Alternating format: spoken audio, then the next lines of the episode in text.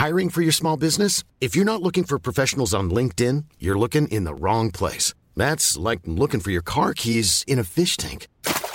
LinkedIn helps you hire professionals you can't find anywhere else, even those who aren't actively searching for a new job but might be open to the perfect role. In a given month, over 70% of LinkedIn users don't even visit other leading job sites. So start looking in the right place. With LinkedIn, you can hire professionals like a professional. Post your free job on linkedin.com slash people today. Vous en avez ras la casquette Nike des tops et des flops de l'été? Prenez votre mal en patience, c'est que le début. Jingle Hello again mes petits amis vacanciers. Je vous ai laissé la semaine dernière avec le top des pires films de l'année 2023.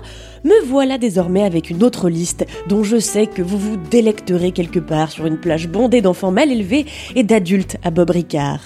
Le seul avis qui compte, c'est un peu votre bulle, celle qui vous protège de l'enfer des autres. Alors installez-vous confortablement sur votre paréo à fleurs hawaïennes, détendez-moi cette nuque et surtout arrêtez de mettre de la putain de crème solaire avant d'aller vous baigner. Ça nique les fonds marins.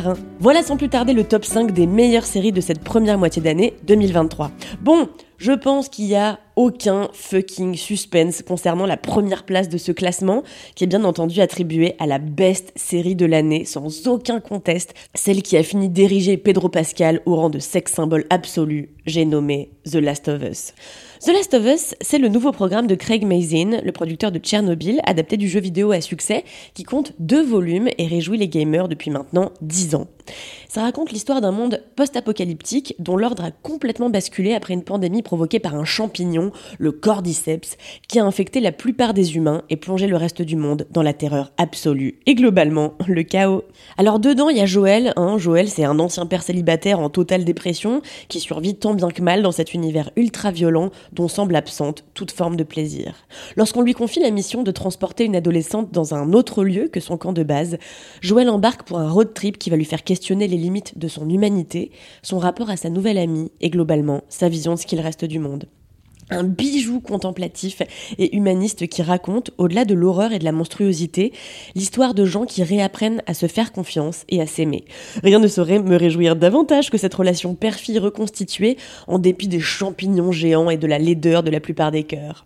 J'ajouterais que les décors finissent de hisser le programme au sommet. Hein, désormais, il y a des buildings qui ploient sous la végétation quand ils sont pas complètement effondrés, des voitures, des bateaux, même des tanks complètement recouverts de mousse.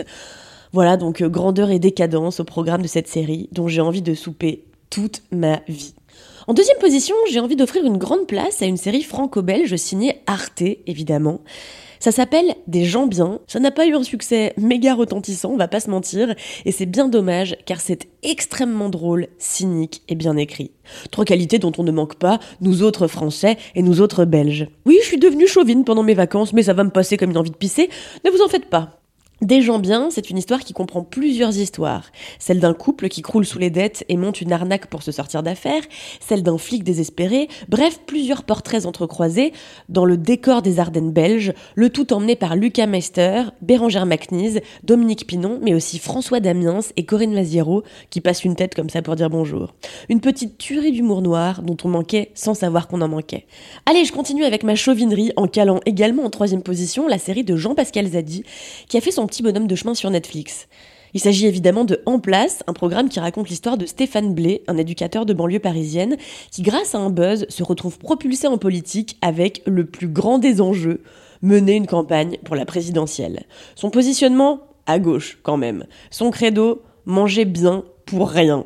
Alors il organise sa campagne autour du fait que tout le monde pourra, s'il devient président, se nourrir de produits bio et sans rien payer.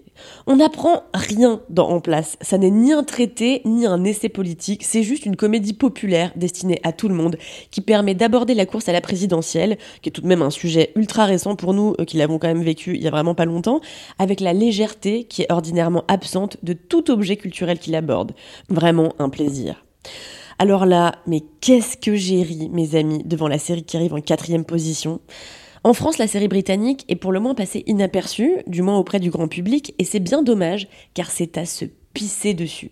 Après, je suis peu objective, sachant que le genre du mockumentaire est mon préféré depuis que je l'ai découvert pour de vrai en genre 2017, je crois, à travers Tour de pharmacie, un mockumentaire sur le Tour de France qui me fait toujours mourir de rire six ans après, tellement c'est débile.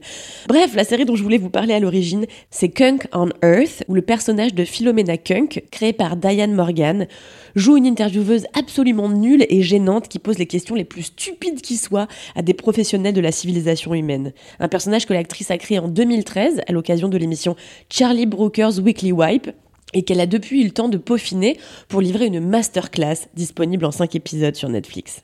Ensuite, si tout le monde s'est fait chier devant la série que j'ai placée en cinquième position, ça a euh, aussi été mon cas, je vais pas mentir.